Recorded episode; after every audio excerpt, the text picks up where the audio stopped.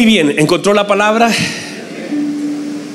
Dice el libro de Mateo capítulo 6, el versículo 6 dice lo siguiente. Mas tú, pégale un codazo a la persona que está al lado, por favor, le están hablando a su vecino. Mas tú, cuando ores, entra en tu aposento y cerrada la puerta, ora a tu Padre que está en secreto. Y tu Padre que ve en lo secreto, te recompensará en público. Hermoso, ¿verdad? Vamos otra vez. Dice, más tú, ahora piense que es usted. Cuando ores, entra en tu aposento y cerrada la puerta, ora a tu Padre que está en secreto. Y tu Padre que ve en lo secreto, te recompensará en público. Muy bien, tome asiento por favor y reciba la palabra. No se vaya a quedar dormido. Mire, por favor, voy a tratar de, Alexis, profundizar un poquito acerca de lo que es el cuarto secreto y la puerta. Bien, si me desvío, usted me hace algún sonido para volverme ahí. Es el sonido. La paternidad, estamos hablando de la paternidad de Dios, estamos en el mensaje número 16 de esta hermosa serie. Y la paternidad en sí es una de las bendiciones y fortalezas más grandes de la persona. Es algo extremadamente profundo, eh, que a veces es difícil de explicar, por eso gran parte de lo que es la revelación viene a tratar de impartirnos el entendimiento de lo que es la verdadera paternidad. Puede ser una tremenda bendición cuando la entendemos y en muchos casos la paternidad natural fue un arma de destrucción masiva. Mucha gente ha sido tan dañada y gran parte de los fracasos, de la falta de identidad, de todas las cosas que nosotros hemos vivido, mucho tienen que ver con la paternidad. Cuando una persona es afirmada desde pequeño por una buena paternidad, tiene ciertas seguridades, competencias, habilidades que son necesarias para enfrentar la vida. Hay muchas cosas que de las cuales carecimos, eh, porque no, no, vaya a confundir la paternidad con tener un progenitor. No vaya a pensar que no, yo tuve un papá, pero ese papá en realidad no le dio todo lo que no, un papá presente no es que llegara a casa. Hay papás que estuvieron en casa que fueron completamente ausentes, ¿verdad? ¿Verdad que sí? O sea, una persona que llegaba a casa no quiere decir que usted tenía un padre, era una figura que estaba allí y muchas veces fue un arma de destrucción masiva. La paternidad en sí es un asunto espiritual y eterno. No vaya a pensar que la paternidad de Dios en nuestra vida es algo natural o es algo temporal. La paternidad de Dios tiene que ver con lo espiritual y con lo eterno. Por eso el, tema de la paternidad no puede ser tratado como solamente con figuras humanas, no da, no calza. Es importante esto, míreme por favor. Tengo anotado un par de cosas importantes, por eso estoy pegado acá, porque me interesa decirlas tal cual como las escribí. No se puede ejercer una paternidad natural, edificadora y fructífera sin tener una obra del Espíritu Santo sobre nuestra vida. Yo puedo, podría, podría ser yo el mejor ingeniero, yo podría ser el mejor médico, podría ser el empresario más reconocido, pero no quiere decir que estoy ejerciendo una paternidad correcta. De hecho, muchos empresarios han levantado una desgracia de hijos ¿Por qué? Porque no se puede ejercer una paternidad correcta sin la presencia de la obra del Espíritu Santo de Cristo formado en mi vida y de una paternidad recibida por impartición. No se puede. Mire por favor esto. Una de las razones, y creo que una de las razones más importantes de nosotros como padres y la oportunidad que Dios nos da y que le dará a todos los que están aquí, que todavía no lo son, pero lo serán en el nombre del Señor Jesucristo, de ser padres. Una de las razones es tener la oportunidad nosotros de conectar a nuestros hijos con Dios. Míreme por favor, esto es, esto es serio y esto, esto es importante. Una de las razones de que el Señor llegó a nuestra vida es también poder ser un canal de conexión con nuestra, de nuestra próxima generación con nuestro Padre. Y mire por favor esto que es importante. Si nosotros, si nuestros hijos al pasar tiempo con nosotros se alejan de Dios, porque no lo supimos conducir al Señor, gran parte de nuestra tarea como padre ha fracasado. ¿Es duro? Sé que es duro. Y usted puede tener justificaciones y está bien, pero allí es donde tenemos que poner el foco. Y míreme por favor y póngame atención porque esto es serio. Usted no puede centrar sus esfuerzos en que sus hijos sean profesionales. Si lo son, gloria al Señor. Yo he estado en conversaciones, en muchas conversaciones de mesa, donde el foco del orgullo de un padre es el título de su hijo donde la gloria de un padre sobre la vida de su hijo es donde su hijo fue, lo que su hijo alcanzó, lo que las Pero si usted pone sus ojos y todo su esfuerzo y se centra en que sea el mejor estudiante, pastor tiene que ser malo, no, no, no, no me vaya a malinterpretar, espero que no me malinterprete, o que yo me explique bien, mejor. Pero no es el esfuerzo mayor suyo el hacer que su hijo alcance una carrera profesional. Nuestros esfuerzos como padres no pueden ser dirigidos. Mire lo que hacen los papás a veces. Se esfuerzan económicamente a tal punto y trabajan a tal punto. ¿Para qué? Para que sus hijos puedan estudiar y está mal. No. Pero no puedo hacer de mi esfuerzo total la conexión de mis hijos con un sistema o con un título. la gloria de un padre es hacer si usted es un hijo de Dios, su gloria será que su hijo ame a Dios, que su hijo honra a Dios, que pase los años.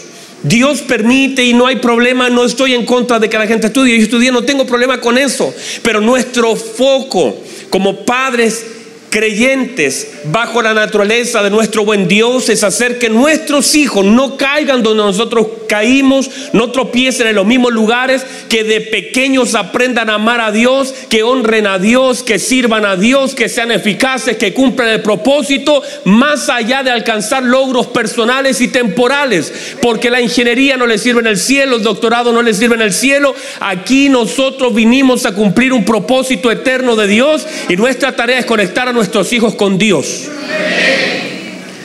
Todo lo demás no está malo, pero no puede centrar sus esfuerzos. Padres que centran todo su esfuerzo, lo logran. Y dicen, bueno, yo le di estudios a mi hijo. Se lo dio, pero no hay una conexión. Cuando nosotros vemos la, la historia de Noé, Noé se esforzó por más de 100 años en construir algo donde sus hijos pudieron entrar. Lo que salió de eso fue que había una separación y durante muchos años el esfuerzo de Noé fue construir algo que guardó la vida de sus hijos. Uno puede ver, y yo siempre recalco la vida de Daniel, Daniel uno, uno, aplauda a Daniel y uno se goza por las convicciones de Daniel a los 15 años de decir yo no me voy a contaminar con la comida del rey, pero eso no sale del corazón de Daniel, eso sale de la impartición de un padre que le enseñó la importancia que tiene la honra a Dios. Uno aplauda a Daniel y está mal, no, para nada, bien lo hizo, pero lo hizo en base a algo aprendido por parte de sus padres. La Biblia dice que Daniel era un príncipe. Pero ese príncipe tenía una impartición, una asignación, una enseñanza. Un padre que no aparece en la escritura le enseñó a Daniel a honrar a Dios aún así estando en Babilonia.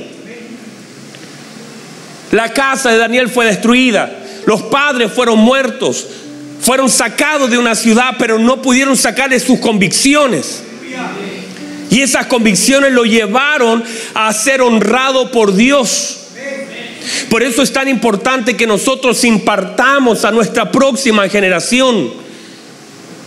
Que sepamos que el foco de nuestro esfuerzo no puede estar centrado en que nuestros hijos alcancen. Está mal, pastor, y, espero que de verdad lo haya explicado bien. No es que no digamos que estudien, tienen que estudiar y tienen que sacarse, tienen que aprender a conducirse. El apóstol Pablo enseña a Timoteo, aprenda a conducirte en la casa de Dios. Debemos enseñar, pero nuestro foco es que nuestros hijos amen a Dios.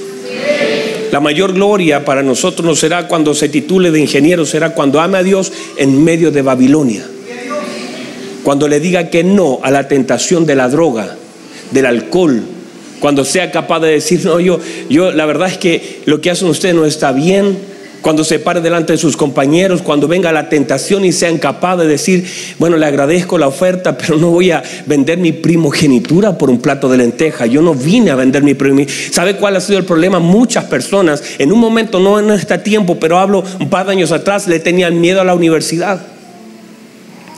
Le tenían miedo a mandar a sus hijos a la universidad porque decían, si se va a la universidad, mucho, mucho de esto pasó también desde la desde otras ciudades decían, si se va a Santiago, se va a echar a perder. Entra a la universidad y con las, conexiones con sus compañeros los van a desviar. Y eso pasó muchas veces. Pero se puede ser fiel al Señor estando en la universidad, estando en los peores barrios, estando en las peores ciudades, porque lo que me define a mí no es la oferta de lo que el diablo me ofrece, sino las convicciones de lo que Dios me ha dado. Y todos nosotros entonces nuestra impartición y todos ustedes somos, somos padres y tenemos una tarea que cumplir. Entonces, una de las necesidades más grandes del hombre, todos nosotros necesitamos esta paternidad revelada de parte de Dios. Es tan importante la paternidad que nuestro Señor Jesucristo fue el que tuvo que venir a revelarla. No solamente con su muerte nos bendijo, sino también con la forma en cómo vivió. No solamente la muerte de nuestro Señor fue la bendición y por supuesto es el centro de todo, pero la vida también lo fue. Esa vida que nos vino a revelar algo más que nosotros no sabíamos. Bueno, por la vida misma de nuestro Señor Jesucristo, en la forma en cómo Él se relacionaba con su Padre, aprendemos muchas cosas. Algunas de ellas las voy a tratar hoy, otras el día domingo. Depende si usted se anima, avanzamos.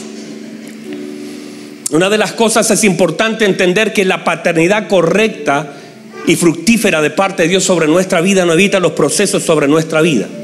Hay un plan eterno de Dios sobre nosotros y una paternidad por usted dice mi padre dio mi padre y está bien eso no está mal pero de la vida de nuestro Señor Jesucristo en la paternidad más fuerte que podemos ver lo correcto de la paternidad no le evitó ningún proceso al Señor ninguno. El plan eterno de Dios estaba en la vida de nuestro Señor Jesucristo ejerciendo toda su paternidad manifestando su provisión manifestando conexiones y aún en su muerte Miren, mírenme por favor. Jesús con todo y su paternidad fue traicionado. Con todo y paternidad fue dejado solo, tuvo hambre, pasó necesidades. Muchas veces con todo lo que con la conexión con el Padre fue traicionado, fue dejado solo, fue empujado muchas veces. Por lo tanto, usted no vaya a pensar que el Padre ahora que usted está huérfano cuando está en un apuro cuando está siendo abandonado, cuando está siendo traicionado.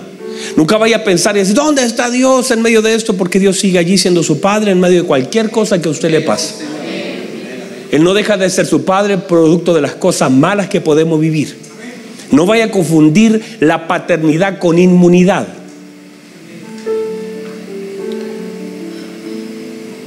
No vaya a confundir las cosas malas que a veces vivimos con la falta de paternidad.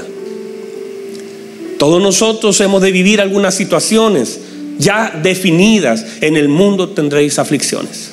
Nuestro foco, nuestro centro no está en las cosas aquí temporales. Son 70, 80 años. Si tiene 80, bueno, son 100 para que se anime un poco más.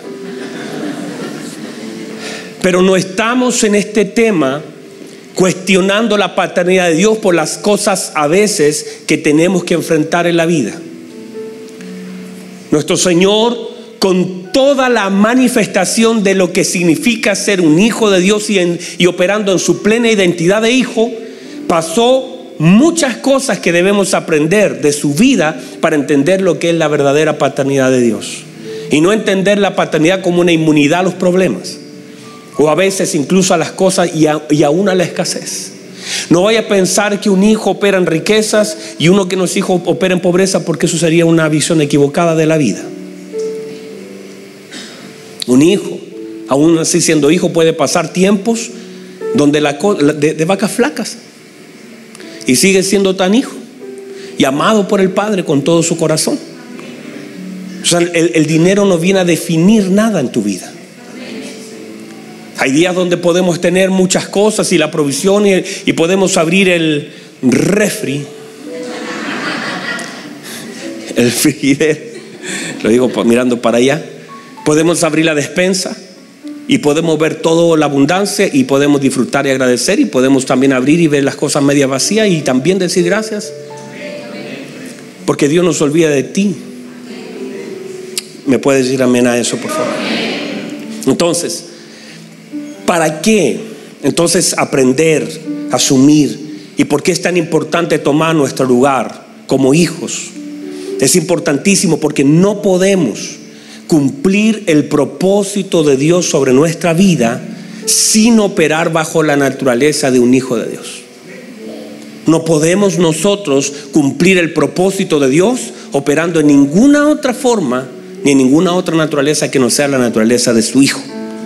Porque solamente la identidad de hijo, en esa identidad de hijo se te revela quién eres, lo que tienes, lo que puedes y lo que debes hacer.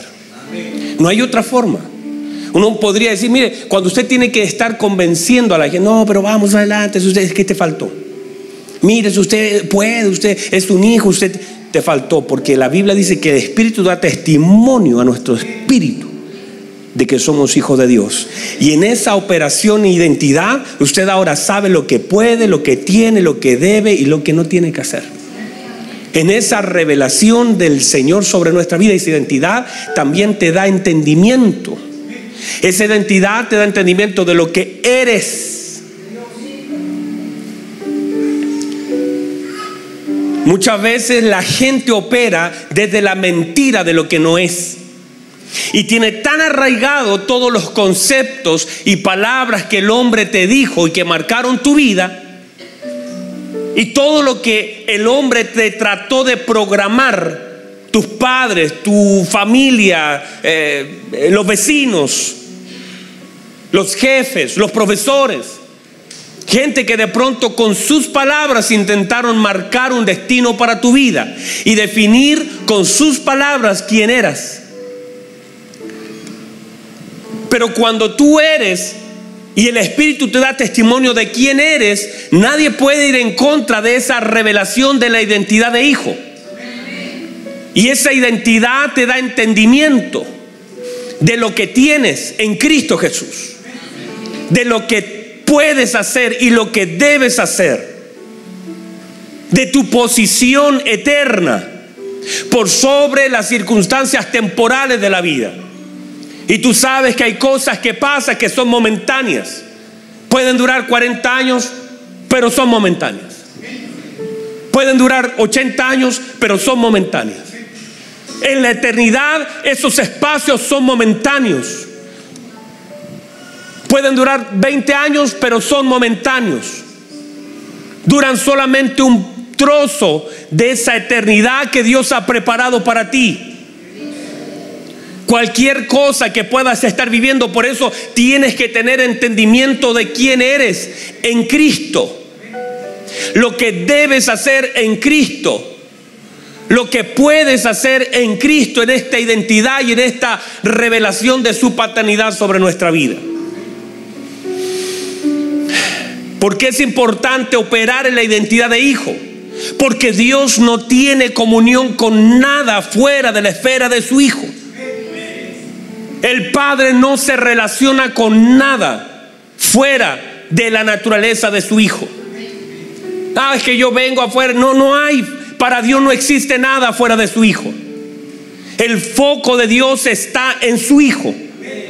Y el Señor solamente tiene una relación, una conexión con todo lo que está en el Hijo. Número dos, solamente 20 puntos.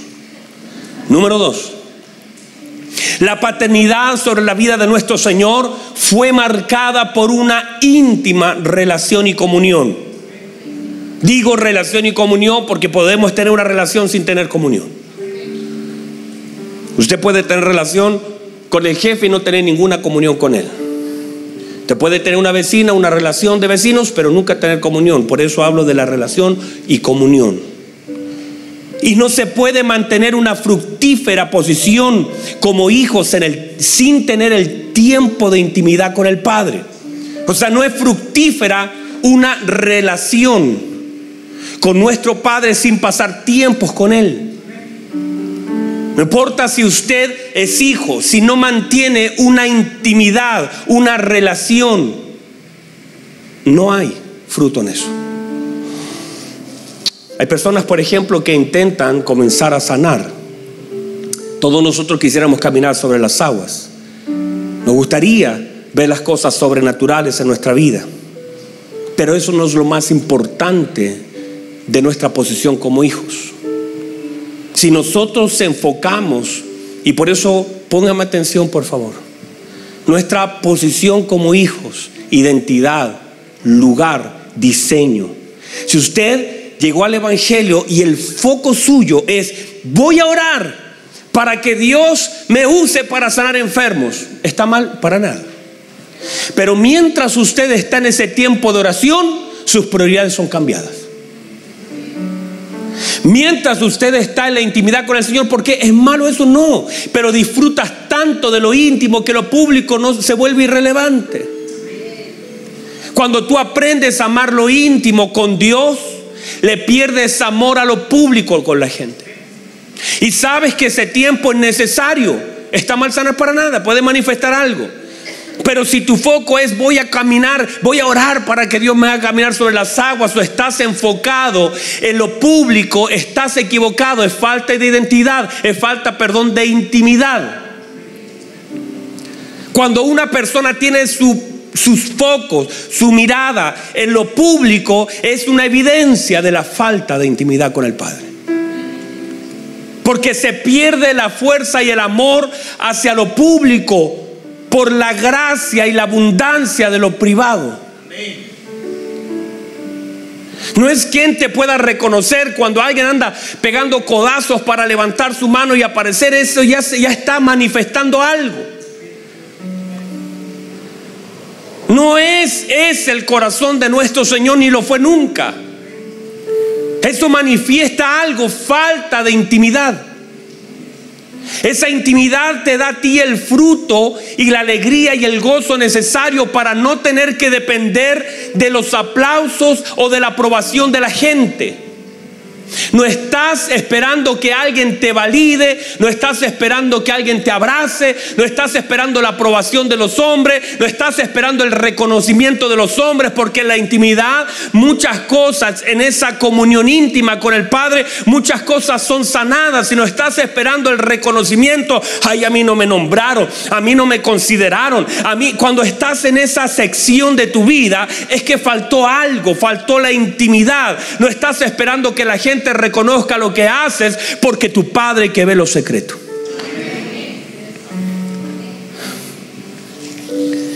¿Qué debo hacer? Aprender a recibir el mayor gozo de nuestra vida detrás de esas puertas cerradas. Debo aprender entonces a cerrar la puerta. Es una tarea que el Señor demanda de nosotros. Bien pudiera el Señor y tiene poder para cerrar todas las puertas. Pero el Señor dice, si usted quiere tener intimidad, si usted quiere mantener una comunión con su Padre, tiene que cerrar la puerta. Están acá. Me tienen un poquito nervioso, están muy silenciosos. Pero están recibiendo. Entonces hay puertas que nosotros debemos aprender a cerrar. En algún momento de alguna predicación hace años atrás establecimos que todos nosotros podemos ser este cuarto. Y este cuarto tiene puertas. Pensemos inicialmente que este cuarto somos nosotros. Y hay puertas que nosotros debemos aprender a cerrar. Puertas, puertas y puertas. Y puertas. Operemos solamente en estas cuatro puertas. las puertas de los ojos, las puertas del oído, las puertas de la boca y la puerta del corazón. El Señor está haciendo una demanda sobre este cuarto y dice, vamos a tener un tiempo de comunión, pero necesito que usted me cierre ciertas puertas. Porque hay puertas que están abiertas que nos impiden tener una verdadera comunión con nuestro Dios. Hay ciertas puertas que nosotros abrimos y que cuando tú las abres e intentas mantener puertas abiertas y comunión con Dios no te resulta. Hay cosas que Dios demanda que nosotros cerremos por causa de la comunión que Él nos demanda. A veces cosas que nosotros vemos y que por causa de lo que vemos y esas puertas abiertas, estamos entonces perdiendo la comunión con Dios. No perdemos la relación con Dios, perdemos la comunión con Él. Él sigue siendo Padre. En nuestra relación no se va a romper, pero perdemos la comunión. Por cosas que nosotros dejamos entrar por esas puertas que deberían estar cerradas, ciertas cosas. Por eso que no debimos oír que debería estar cerrado para ciertas personas. Por eso que dejamos salir que debería estar cerrado y que no está permitido que de esta puerta salgan cosas para herir a la gente. Y a veces nuestras puertas son el peor enemigo de nuestra comunión. Las puertas que tenemos abiertas, incluso aquí en el corazón, a veces hemos dejado entrar o hemos dejado salir por esta puerta lo que se anida en este cuarto y producto de lo que pasa aquí echamos a perder la comunión. Usted puede orar, usted puede hablar, Usted puede pasar horas, pero a veces hay puertas que no ha cerrado y esas puertas abiertas impiden tener una verdadera comunión con Dios. Cuando, por ejemplo, ay, yo siento algo con mi hermano, algo me dañó, lo que hizo él me dañó, dejé entrar algo aquí, tengo esa puerta abierta, tengo oído, están hablando de mi hermano, yo le pongo oído y luego voy a orar y el Señor dice, pero antes de presentarme una ofrenda de adoración, tienes que cerrar esa puerta, reconciliarte, ir donde tu hermano, porque no podemos podemos tener comunión, no puedo recibir lo que tú me quieres dar porque hay algo que está estorbando y una puerta abierta que no cerraste. Y podemos cantar y podemos, mire, míreme por favor, podemos hacer la liturgia. En Israel se hizo eso. Durante meses se adoró. Cuando fue quitada la gloria del Señor, se mencionó el Icabod, la gloria es quitada. Estaba Elí en ese tiempo, siendo el sacerdote en ese tiempo, muere. Y se hacía todo el sacrificio, se hacía todo, todo el, procedimiento que se debía hacer. Los sacerdotes, el sumo sacerdote, toda la gente operaba, los levitas cantaban, pero no había arca. ¿Qué sentido tiene que yo adore sin arca? ¿Qué sentido tiene que yo adore a Dios? Con todas las puertas abiertas. Porque mejor no cerramos las puertas? Porque podemos aquí cantar y adorar a Dios. Y, y pastor, está mal, no hágalo. Pero cuando es una adoración genuina, Usted sabe lo que el Padre desea de usted. No es que esté en la nota afinada. No es, eso, eso es para nosotros. Necesitamos a alguien que canta afinado. Necesitamos que alguien toque la nota. Eso es para nosotros. Pero nuestro Padre está buscando verdaderos adoradores que le adoren en espíritu y en verdad. Y eso requiere y hace una demanda de cosas que nosotros está mal y que al Padre no le gustan. Nuestra adoración pierde fuerza delante de Dios cuando nuestro corazón está contaminado, cuando nuestros oídos están contaminados, cuando nuestros ojos están contaminados. El Señor establece en el Salmo que subirá al monte santo del Señor, el puro de labios, el limpio de corazón. Ese, sus ojos se van a conectar con la gloria de Dios. Santificaos, dijo el Señor, porque mañana el Señor hará maravillas en medio de vosotros cosas que debemos cerrar. Hay cosas que solamente se pueden hablar en intimidad con Dios, que ni siquiera Dios nos permite hablarlo con la gente.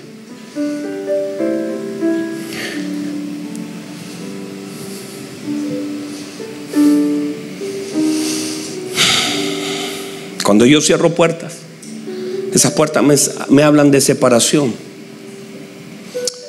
hay puertas necesarias de cerrar porque hay voces que Dios quiere que ya no deje que deje de oír. Hay cosas que ya no puedo estar oyendo. Cuando usted cierra una puerta, uno aísla ruido. Usted, si usted abriéramos esa puerta, quizás sentiríamos el ruido de la calle.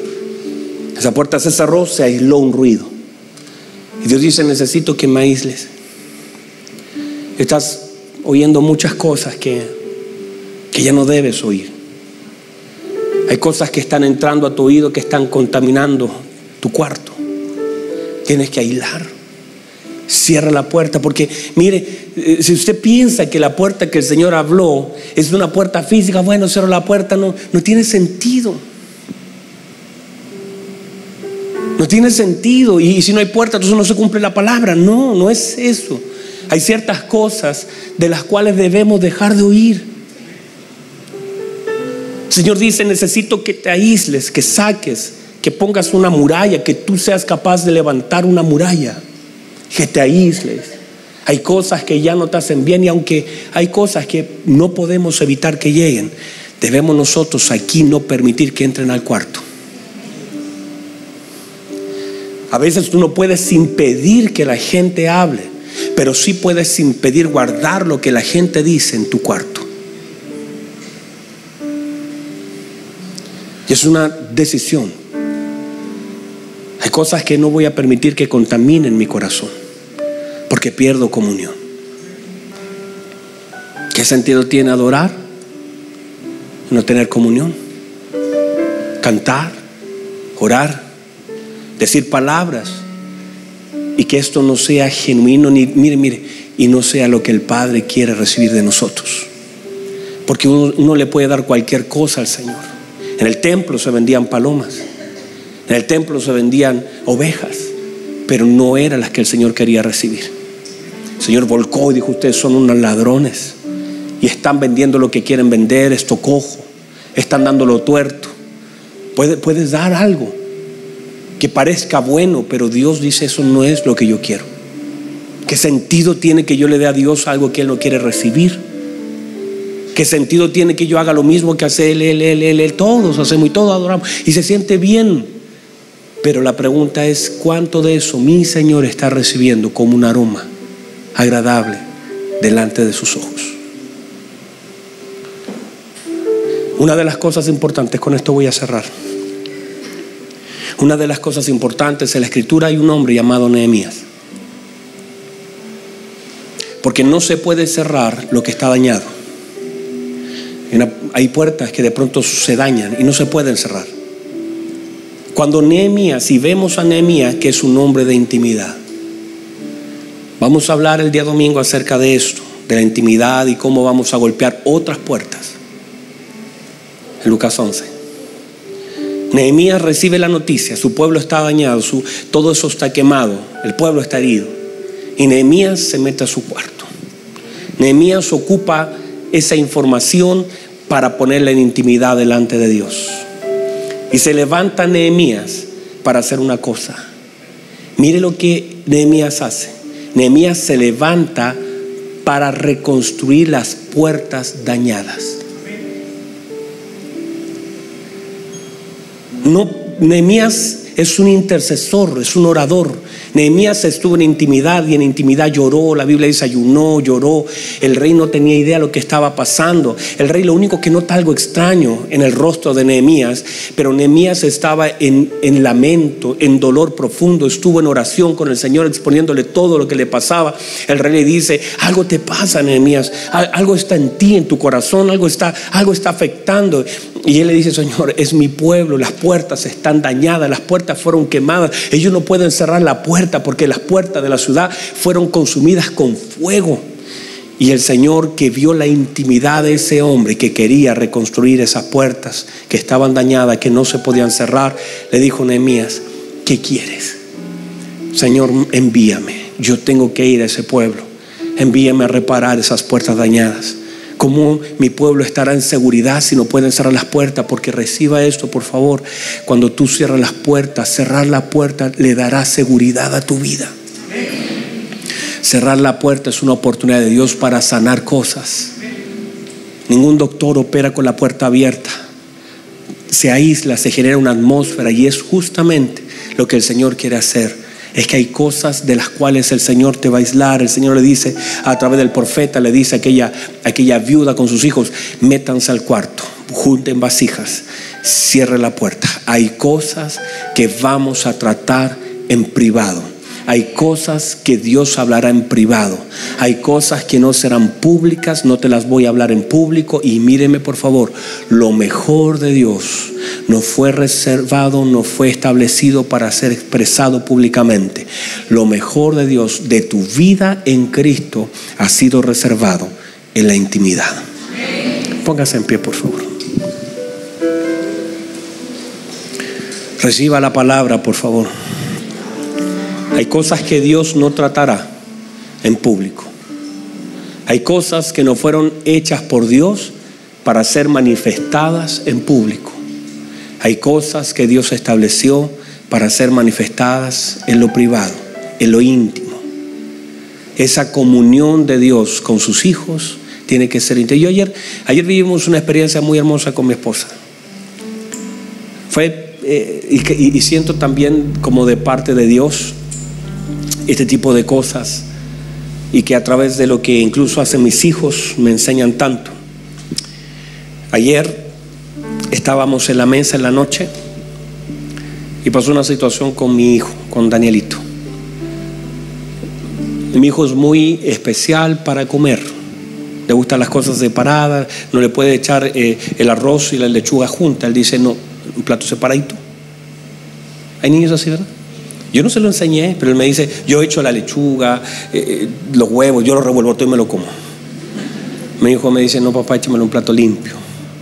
Bueno, será. Está bien, es su forma y no está mal, está bien, eso no es un problema.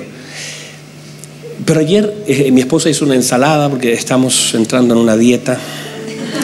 No sé si se nota, pero estamos allí.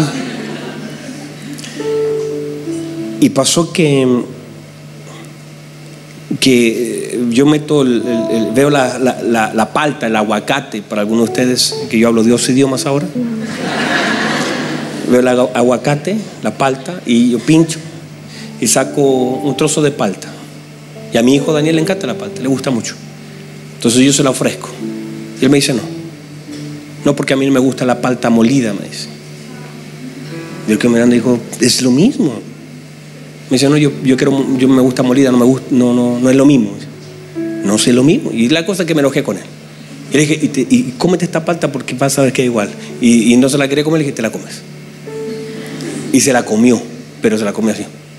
Se la comió sin comerla. Es como cuando el niño, tú le dices, párate y se queda sentado. No, te para, y se paró, pero en realidad está sentado. Lo hizo solo porque yo se lo, le dije tenía que hacer, se lo dije firme. Y dije, te la comes porque es lo mismo. Y él quedó así como atravesado, yo quedé enojado. Y, como, trataba de pensar, ¿cómo no entiende que es lo mismo? ¿Cuál es la diferencia? Y quedó, mi otro hijo, Davidito, estaba viendo la escena medio dormido, ni siquiera quiso comer. Estaba tan cansado, había estado jugando todo el día, eran ya como las 10 de la noche, estaba cansado así, así, así, así. Ahí, en el sillón, al lado viendo toda la escena, pero así. Yo dije, ¿quieres comer, hijo? Coma, hijo, coma. Le intentamos, no hubo caso. Porque a ese no le, no le importa si está, con, si está machucada la palta, si está. Ese no importa si está con cáscara, hasta el cuesco se lo puede dar y se lo come. Ese es otro tema. Y él miraba la escena un poco así, medio dormido así, y no quiso comer nada. Y de pronto mi, hijo Daniel estaba como sentadito ahí. Y yo enojado, mirándolo enojado, no le hablé más ahí de la comida. Y mi hijo David se para medio dormido, se para así. Tiene tres añitos, recién cumplido, ustedes lo conocen. Se mete por debajo. Y dije, ¿para dónde vas, hijo? Y se mete debajo de la silla y va donde su hermano y le da un abrazo. Y le dice, no importa, hermanito, está bien. Tranquilo, hermanito. Todo está bien. Y yo miro eso, un piojito así. Y yo lo miro. Y él lo único que hizo eso lo abrazó, le dijo, tranquilo hermanito, todo está bien hermanito, no te preocupes hermanito. Y se baja, se mete bajo la mesa y se va otra vez al sillón y otra vez se queda dormido. Y cuando hace eso, a mí se me apretó la garganta. Literalmente aquí, un nudo. Yo dije, wow, qué, qué fuerte escena, hermanos. No porque era mi hijo, porque es una figura de amor. Y yo estaba enojado todavía, pero esa escena me, me descolocó. Luego de eso, mi hijo Daniel fue a hablar conmigo, yo estaba ahí, yo mantuve mi lugar. Y me dijo, papá, ¿podemos hablar? Y claro que sí podemos hablar. Y yo le digo, me dice, papá, lo siento. Entonces yo le dije, mira, hijo, ven. Le iba a la mesa. Le dije, mira, hijo, es una parte entera, ¿verdad? Sí. Mira este tenedor. La aplasté. Y dije, ¿y ahora qué es? Una pata molida. ¿Cuál es la diferencia? Ninguna me dijo. Dije, ven, vamos al, al, al, al frigi, al refrigerador. Lo abro, hay un jugo de mango. Digo, y le saqué un mango. Dije, este es un mango. Y esto es un jugo. ¿Cuál es la diferencia, hijo? Ninguna, papá. Ok. Aprenda esto. Y le comencé a explicar. Paso, papá, una manzana y un jugo de manzana. Esto es lo mismo. Hijito, no hay diferencia. Solamente está aquí. El sabor es lo mismo. Sí, papá. Me dijo, perdóname, no. Nos abrazamos, le dije, perdóname, un abrazo, todo lo que uno puede decir. Hermosa cena. Faltó un hermano multimedia para grabar todo eso. Estaba a punto de hacer un video en vivo con todo así. Note que todo esto que le hablo tiene algo especial. Eso, la parte final es irrelevante, solo quería eh, plasmar en nuestro corazón lo que significa para un padre ver de pronto a su hijo consolando a su hermano. En una situación donde el corazón de uno quedó afectado. Y yo como papá miré la escena con todo lo que había hecho yo con esa disciplina a mi hijo y vi al hermanito y yo dije, qué hermoso es cuando así nos pasa en la congregación. Cuando alguien está medio herido, cuando alguien fue medio dañado, cuando alguien hizo algo mal, cuando alguien se equivocó, y en vez del hermano decir, ah, yo te lo dije, te mereces eso, viene un hermano y te da un abrazo y te dice, tranquilo, todo está bien, todo está bien con papá. No hay nada más hermoso que pueda conmover el, el corazón del Padre cuando uno hace misericordia con su hermano.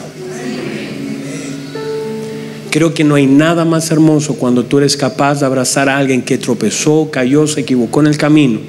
Y como no es permitirle su error, sino que decirle, hermano, te equivocaste tal vez, pero mira, estos son mis brazos.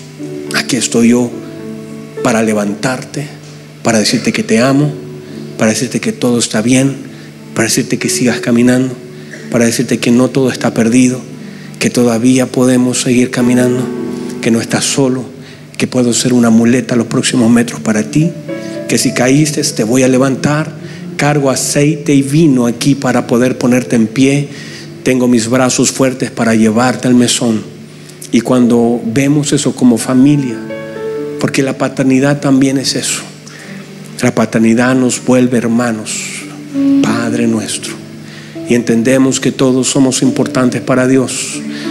Y que para Dios no es más importante el que toca, el que canta. Eso no, esas funciones dentro de una congregación. Pero delante de Dios somos hermanos que debemos ayudarnos, protegernos, levantarnos, animarnos mutuamente unos a otros, amarnos con todo el corazón y muchas veces perdonarnos cuando nos hemos equivocado. Y más de alguno acá necesita un buen abrazo de alguien que le diga, tranquilo hermano, todo está bien, todo va a estar bien. Cierra sus ojos, por favor.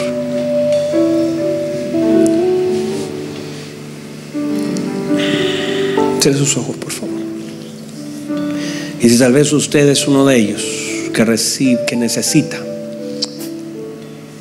¿por qué no, no le tomas la mano a tu hermano que está a tu lado? No vaya a hacer cosa que al lado tuyo hay un hermano que esté en medio de una disciplina, pues en medio de un proceso. ¿Y por qué no le levantas su mano en alto a tu hermano que tienes al lado? Tal vez ni le conoces. Si no lo conoces, hazlo con mucho respeto y honra. Y le dices ahí en oración al Señor, Señor, yo quiero hoy orar por mi hermano. Quizás está en un proceso difícil. Quizás a su alrededor tiene mucha gente con piedras en las manos y las tiene para lanzárselas porque se ha equivocado, porque ha fallado. Pero Señor, mis manos contienen aceite para sanar las heridas de alguien que ha fallado en el camino. Hoy, Señor, al levantar la mano de esta persona que tengo al lado, que es mi hermano, es nacido de un mismo vientre. Hoy bendigo la vida de él. Hoy, Señor, levanto sus manos si no tuviera fuerzas. Padre, pone ese corazón de aquel samaritano para recoger a aquellos que cayeron, aquellos que nadie quiere levantar, aquellos que nadie quiere perder su tiempo y detenerse. Pone el corazón correcto en nosotros, la misericordia, el favor, la bondad, la gracia, que podamos nosotros bendecir la vida del otro y que mi vida sea una bendición para mi hermano. Yo no yo no soy un Caín, Señor, líbrame de ser un Caín de herir a mi hermano, de sentir envidia por lo que tú haces y recibes de él, por lo que él te da a ti. Líbrame de ser un Caín, que jamás haya en mi corazón envidia, que jamás lo lleve a mi campo para herirlo, que jamás use mis manos para derramar su sangre. Padre, guarda mi corazón de ser un Caín para lastimar a mi hermano en medio de su ofrenda, de su adoración. Padre, guarda nuestro corazón para no lastimar a aquellos, Señor, que te sirven, que te honran, que han hecho las cosas bien. Guárdanos, Señor. Vamos, levante las manos de alguien, usted levante las manos, porque tal vez ese hermano que tienes al lado necesita, no tiene fuerza, no puede seguir, no puede continuar, se siente reprendido, se siente azotado, se siente solo, se siente amargado, se siente, se siente que no hay nadie con él, siente que su familia está lejos, siente que sus heridas son profundas, siente que no puede conectarse con el Padre, siente que tiene demasiadas puertas abiertas, vamos, es el momento para que usted levante la mano y en el nombre poderoso de Jesús, en el nombre poderoso de Jesús, Padre, ahora mismo, Señor, danos la gracia para honrar la vida de aquella gente que camina con nosotros. Danos la gracia para bendecir a aquellos, Señor, que están peleando la batalla de la fe junto a nosotros. Padre, que no, Padre, no contaminemos, que no perdamos la comunión por las puertas abiertas. El Padre dice, yo no voy a entrar en comunión si no me cierras esas puertas. Guárdame el corazón, guárdame el corazón, guárdame tu corazón, guarda tu corazón, guarda tu corazón. Muchos de ustedes mantienen una relación, pero perdieron la comunión. Muchos de nosotros hemos perdido tanto comunión con nuestro Padre. Mantenemos una relación de hijos, pero faltó la comunión. No hay temas que tratar, no hay temas que conversar. Ya no hay nada en nuestro corazón. Pero este es el tiempo. Dios nos está llamando a un tiempo de comunión. Hay un tiempo para conectarnos, para hablar, para decir, aquí estoy. Yo quiero presentarte a mi hermano como me presentara yo mismo. Voy a hacer un Nehemías. Voy a restaurar las puertas que están quemadas. Voy a restaurar esas puertas dañadas Señor, he venido esta noche a restaurar puertas. He venido, Señor, porque hay puertas que si no se restauran, oh Señor, restauramos nuestros ojos, nuestros oídos, nuestro corazón. Hay puertas que tienen que ser restauradas esta noche. Vamos, levanta sus manos, levanta sus manos, levanta sus manos. Vamos, levanta sus manos, levanten la mano a alguien, tomen la mano, dígale, mi hermano, yo voy a orar por ti. Esta, esta noche es para ti, esta noche es para ti. Me voy a alegrar con tus triunfos. Voy a entristecerme con tus derrotas. Estamos comprometidos, somos hermanos. Jamás te mandaré a una cisterna. Jamás te enviaré con unos ismaelitas al lugar que no debes. Guárdenos el Señor. Jamás. Vamos, levanta sus manos y honra al Señor.